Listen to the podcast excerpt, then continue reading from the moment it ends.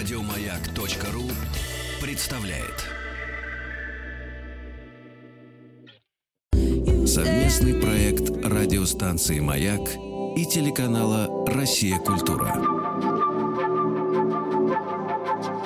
Белая студия. Что читали и смотрели те, кого сегодня читаем и смотрим мы. Как эти книги и фильмы помогли им найти себя – и чем они могут помочь измениться нам. В «Белой студии» один из самых знаменитых режиссеров театра и цирка в Европе, который умеет создать на сцене атмосферу волшебства. В своих постановках он сочетает актерскую игру, клоунаду, танец и пластический этюд, а свой стиль и театральный язык, призванный утешать зрителей, называет театром ласки. Он поставил ставшее легендарным шоу цирка «Дю Солей» «Картео», которое посмотрело более трех миллионов зрителей во всем мире – он искренне признается в любви к России. С нашей страной его связывают такие работы, как «Донка. Посвящение Чехову», созданная специально к юбилею писателя и драматурга, по операм «Реквием» и «Аида» в Мариинском театре, а также церемонии закрытия зимних Олимпийских игр в Сочи, где он стал режиссером-постановщиком. На этот раз он приехал в Москву специально для того, чтобы поставить инаугурацию, торжественное открытие большого органа в концертном зале «Зарядье», которое длилось на протяжении 20 24 часов. В белой студии режиссер Даниэле Финцепаска. Мы начинаем здесь с разговора о детстве и первых впечатлениях от произведений искусства, которые на вас повлияли. Сколько лет вам было, когда вы впервые прочитали «Пиноккио»? Я точно помню, как бабушка читала эту книжку нам, детям. В ней было много картинок и смыслов. Она на самом деле вовсе не такая детская и безобидная. Можно сказать, что в каком-то смысле нам нужно было освободиться от этой книги, поскольку и главная идея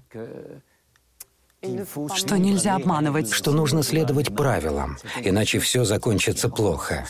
Такие истории внушают детям страх. Да, например, если врать, то нос становится длиннее. Но ведь очень сложно провести границу между обманом и фантазией. Совершенно верно. И это большой вопрос. Всю свою жизнь я нахожусь в путешествии. И главное, что я ищу, пожалуй, это способ справиться с болью и страхом, которые нам присущи от рождения, способ излечить душу. И в этом, мне кажется, и состоит главная цель сказок, которые передаются из уст в уста. Например, есть сказки, которые избавляют от страха темноты, Дети всего боятся, и от этих страхов нет лекарств. Или, предположим, у молодого человека несчастная первая любовь. Должны быть такие примеры истории, которые помогут это пережить. Потому что от этого нет лекарства. Но можно понять, что не с тобой первым это происходит. Эти истории помогают тебе научиться этому танцу с жизнью. А страх, он заключает душу в тюрьму. Именно страх — любимое оружие любого диктатора, любой структуры, которая пытается подчинить себе. Как можно освободиться от этого страха? Вы в молодости попали не в метафорическую, а самую настоящую тюрьму. Сколько вам было лет, когда это случилось? Я уже был не так юн. Мне было 20, когда был суд. Дело в том, что я попал в тюрьму, потому что в Швейцарии нельзя было отказаться от службы в армии. Сегодня другой закон, и если по принципиальным соображениям ты против войны, то можешь отказаться от службы в армии, потому что есть альтернативная гражданская служба. Но в мое время сказать «нет» службе в армии было невозможно, и мой отказ был принципиальным поступком, но сказав «нет», я оказался в тюрьме. Это интересный опыт. Но как вам удалось сохранить свою свободу, даже находясь в тюрьме? В тюрьме? Свобода — это твое личное мироощущение. Это своего рода состояние души. И на самом деле в любой ситуации, если ты чувствуешь себя свободным, тебя этого не лишить. И можно поставить вопрос по-другому. Почему люди сами по себе вдруг начинают чувствовать свою несвободу? И это во всем, даже в прекрасных вещах. Можно создать семью, и вдруг почувствовать, что задыхаешься. На самом деле несвобода может прийти от чего угодно.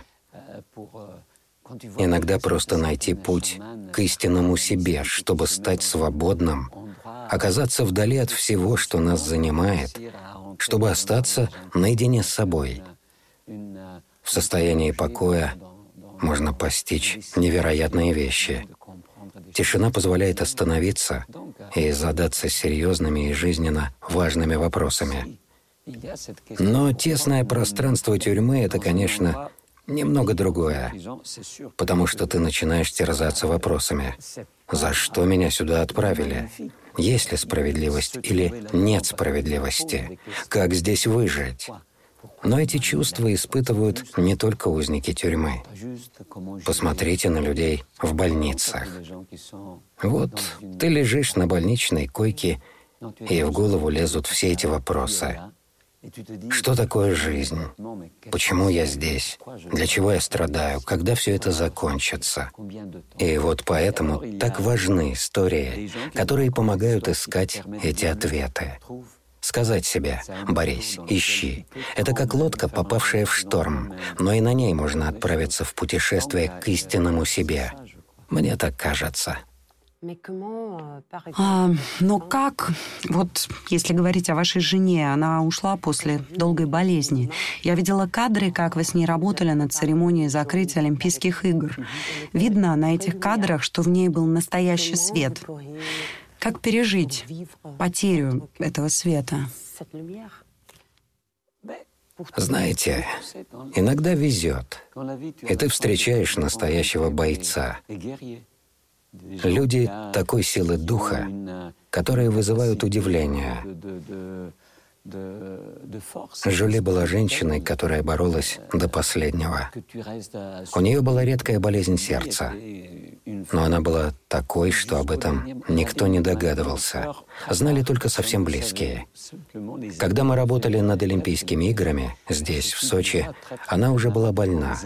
И когда друзья узнали, что она уходит, они просто не могли поверить. Не может быть, потому что она так хотела жить. Она очень любила жизнь и знала, что нужно ценить каждый миг и что нужно им просто наслаждаться. Поэтому, когда уходит такой человек, ты просто не можешь сдаться. Нужно сказать себе, если на своем жизненном пути ты встретил такого сильного человека, нужно быть достойным его памяти. Есть такие люди. А вы знаете, когда попадаешь в больницу, сразу видишь разное отношение к жизни. И это вопрос энергии прежде всего. Особенно, когда видишь в больнице детей, поражаешься, как они держатся. Ты думаешь, может, они не знают? Но они все прекрасно знают. Но держатся, бегают, играют. И если тебе повезло встретить таких людей, ты учишься. Ты просто обязан учиться у них. Держаться. Держаться, жить пытаться понять, что тебе повезло. Вот моя бабушка умерла, когда ей было 104 года. Это невероятно. И это много. С другой стороны, есть близкие люди, которые уходят очень рано. И ты говоришь себе, что нужно держаться за примеры, которые научат тебя принять даже то, что невозможно понять. Они помогут тебе научиться хотя бы дышать. И я пока дышу. И вот ты делаешь один вдох, другой, и вдруг думаешь, ладно, хорошо, поживем еще годик, а потом посмотрим. И потихоньку, по чуть-чуть приходишь к мысли, что надо продолжать жить и дышать день за днем, выдерживать это испытание с честью. В вашем спектакле «Перте» для тебя, который вы посвятили Жюли, много снега. А в «Белой студии» я общалась со Славой Полуниным, и мы как раз говорили о снеге. Вы же видели его снежное шоу?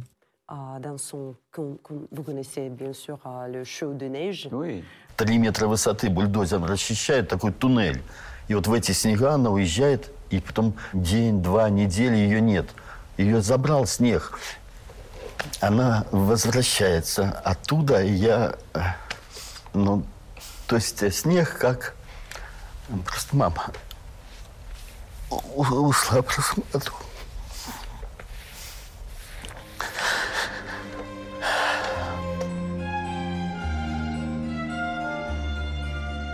Это, это снег как трагическое. А моя жена вообще якутка. Там для них снег это, это смерть. Это красота и смерть одновременно. Охотник уходит и так далее. И эти бесконечные снега. Ну, то есть э, для русского человека, который особенно понимает, наверное, и северные народы тоже, это одновременно самое прекрасное, что есть, и самое ужасное, что существует. Это удивительно, что хотя вы не из России, из южной страны, но у вас в конце трагического спектакля тоже идет снег. Это для вас тоже такой символ, возможно, уходящего, проходящего времени? Это спектакль о Монреале.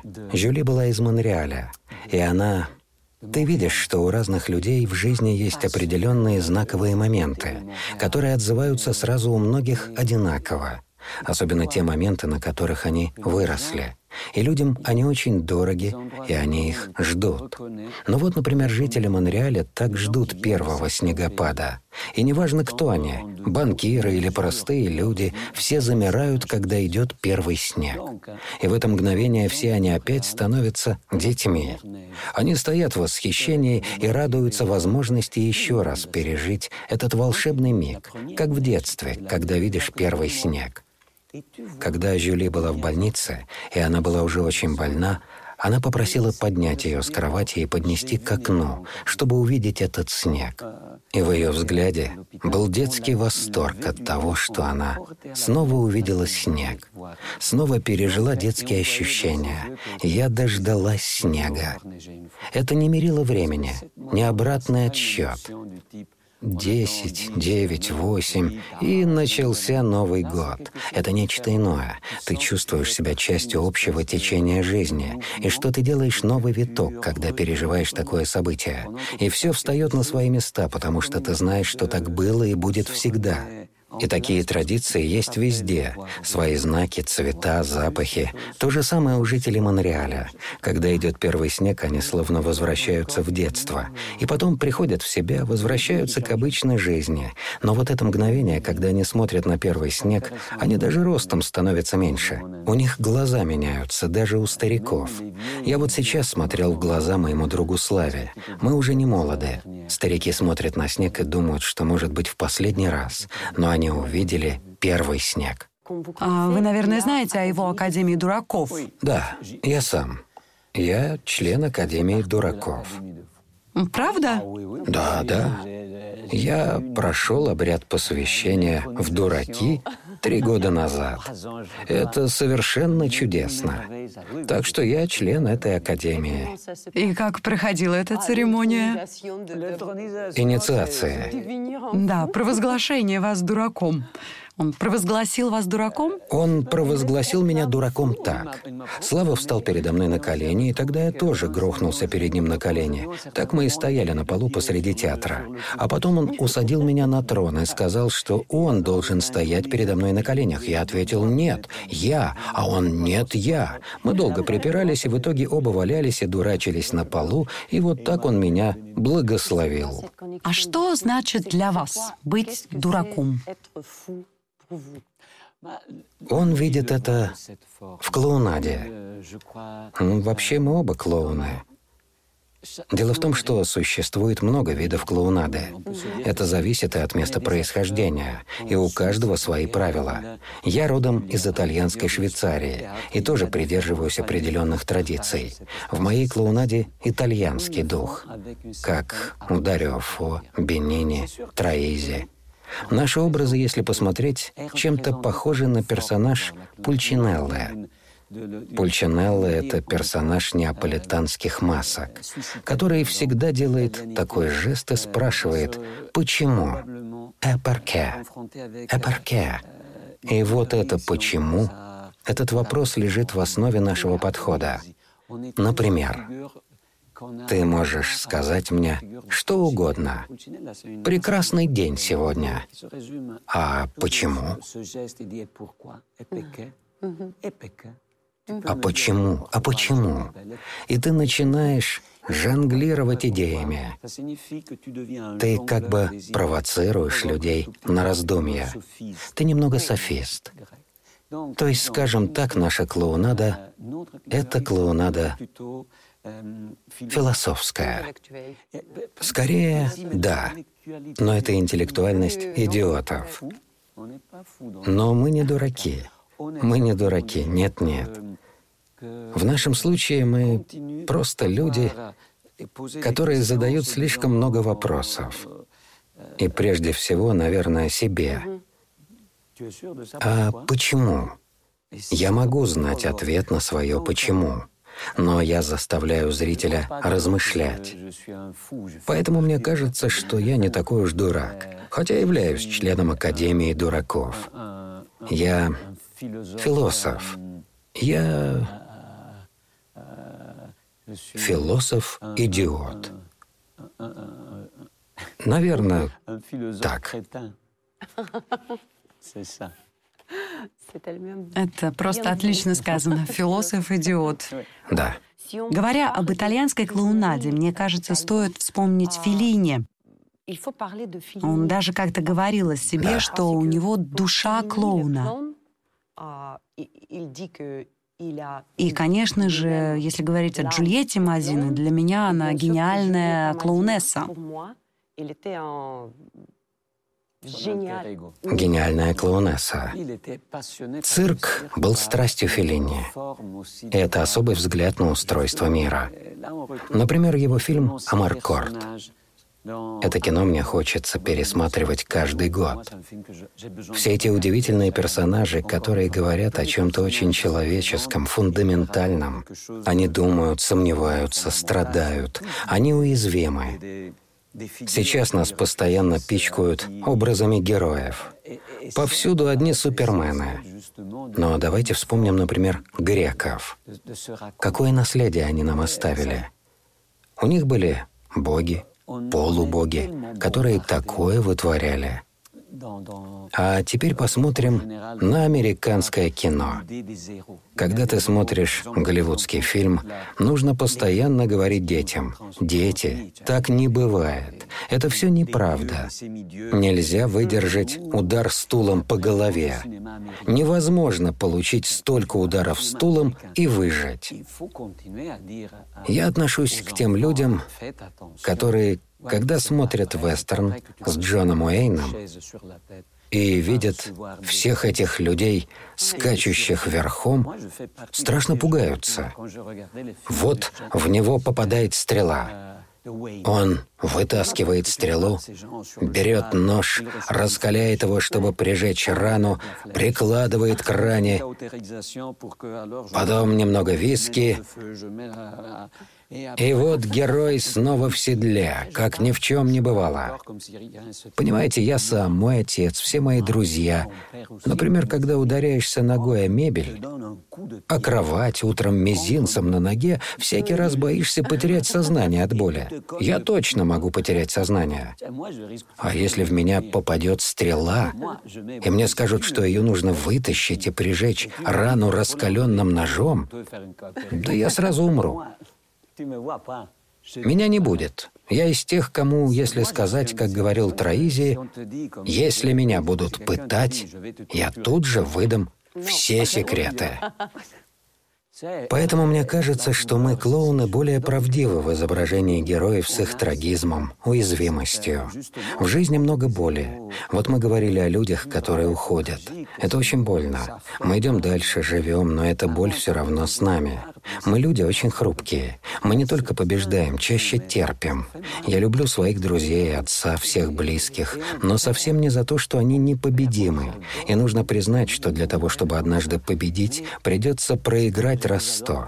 Поэтому мне кажется, что мы, этакие философы и по совместительству немного идиоты, должны задавать эти вопросы. Лично я представляю всех тех, кому, если в вас попадет стрела, точно придется вызывать скорую. И не надо мне говорить, что ты вытащишь стрелу и прижжешь рану. Я не Джон Уэйн. Совместный проект радиостанции «Маяк» и телеканала «Россия. Культура». Белая студия. белой студии режиссер Даниэле Финце-Паска. Совместный проект радиостанции «Маяк» и телеканала «Россия. Культура». Белая студия. В белой студии режиссер Даниэле Финце-Паска. Один из самых точных образов нашей хрупкости для меня — хрустальная люстра изо льда, которую вы использовали в спектакле «Донка».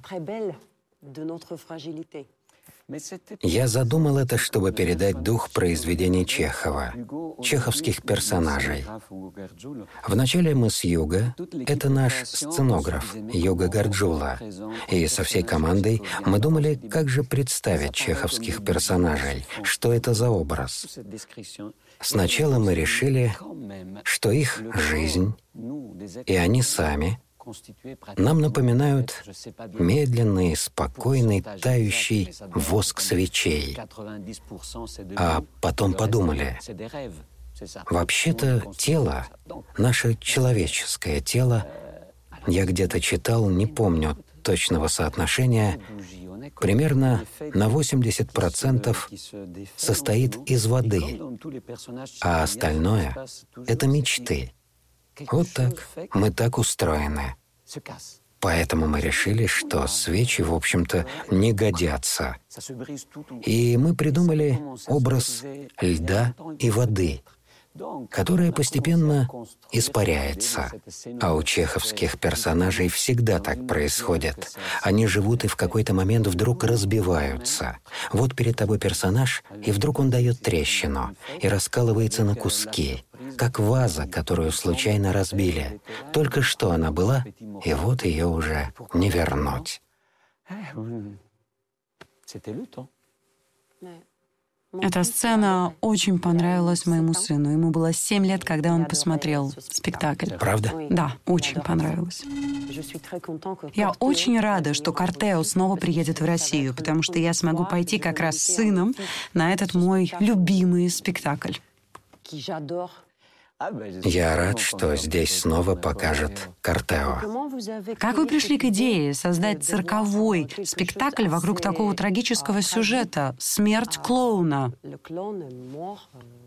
Похороны клоуна? Да, похороны Это как клоуна. у Феллини. Такой же подход.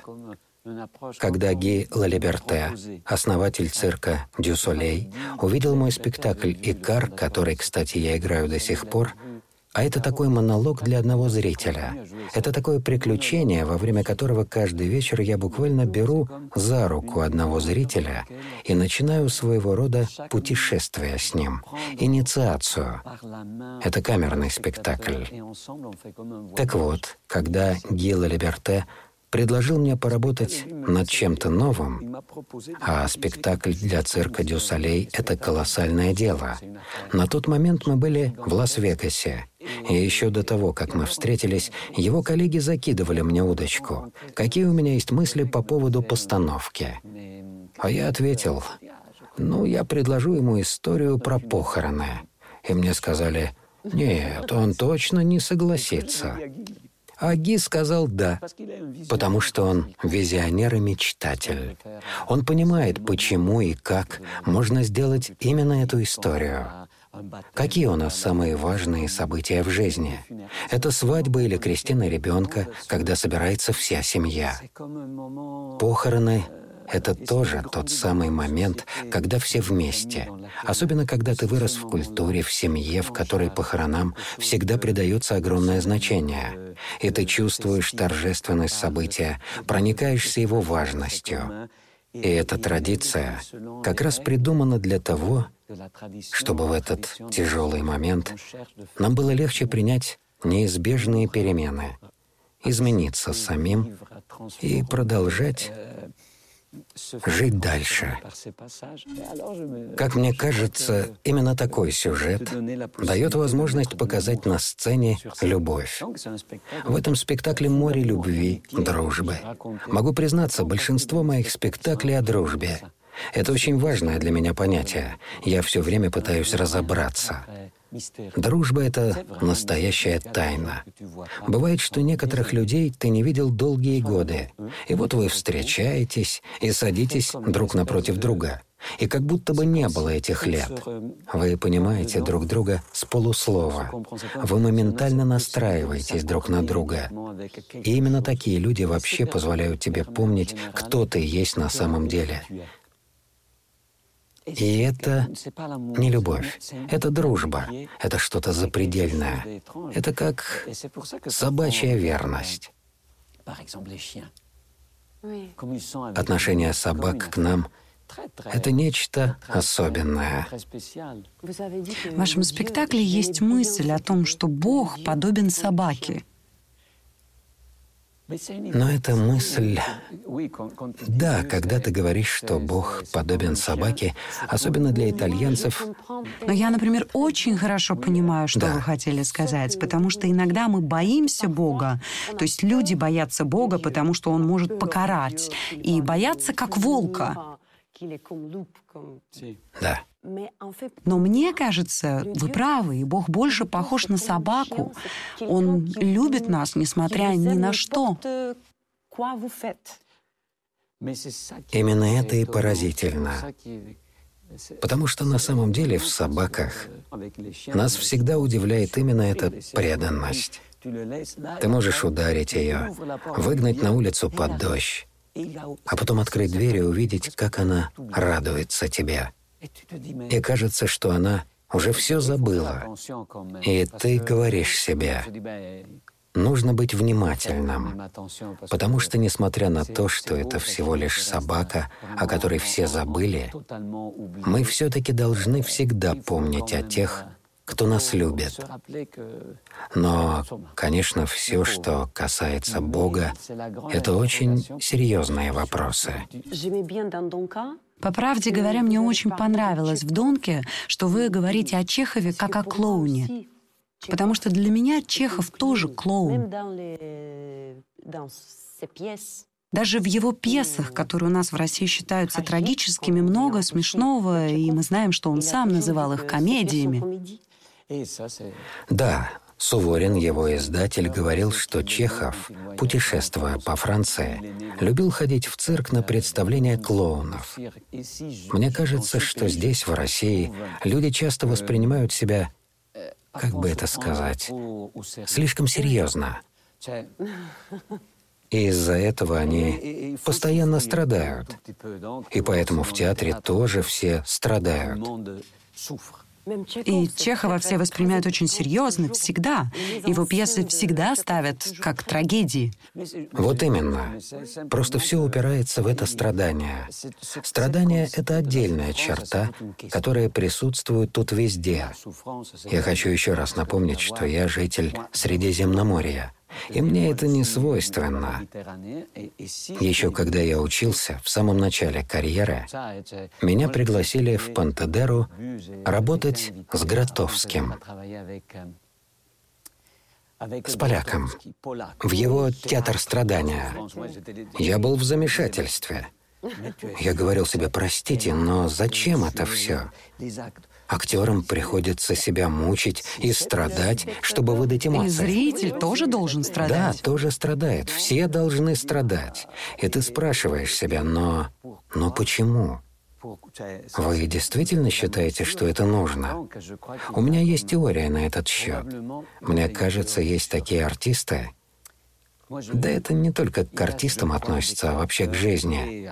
Есть люди-лимоны, и есть люди-цветы. Ты можешь четко разделить всех людей в мире. Люди лимона, они, собственно, как лимоны. Вот у тебя лимон, но ты с ним в таком виде ничего не можешь сделать. Лимон ты должен выжить как следует, и только тогда у него что-то получится. Цветы выжимать нельзя ни в коем случае.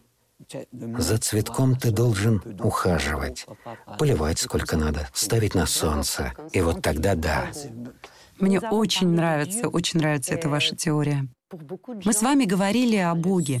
Для многих звуки органа ассоциируются с голосом Бога. Даже говорят, что когда звучит орган, кажется, что Господь разговаривает с нами.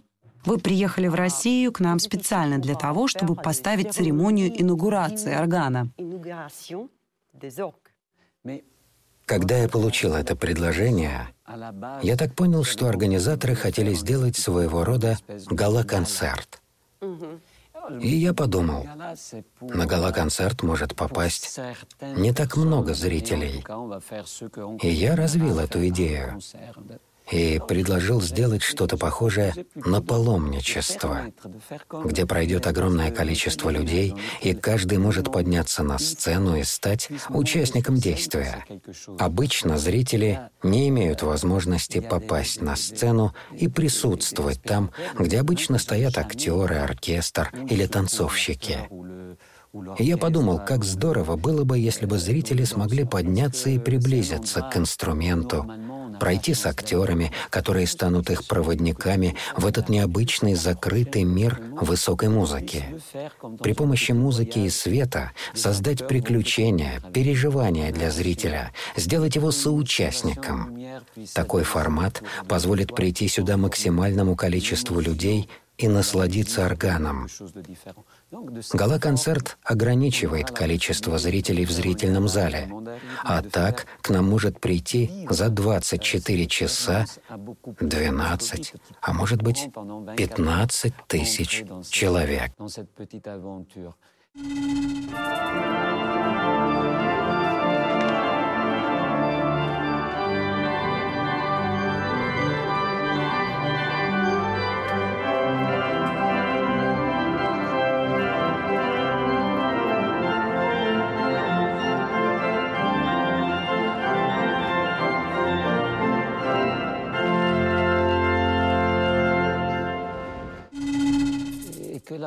А по поводу того, что орган — это голос Бога, знаете, недавно я был в Мьянме, и там я почувствовал, какой бесконечной может быть тишина. Совместный проект радиостанции «Маяк» и телеканала «Россия. Культура». Белая студия. Еще больше подкастов на радиомаяк.ру.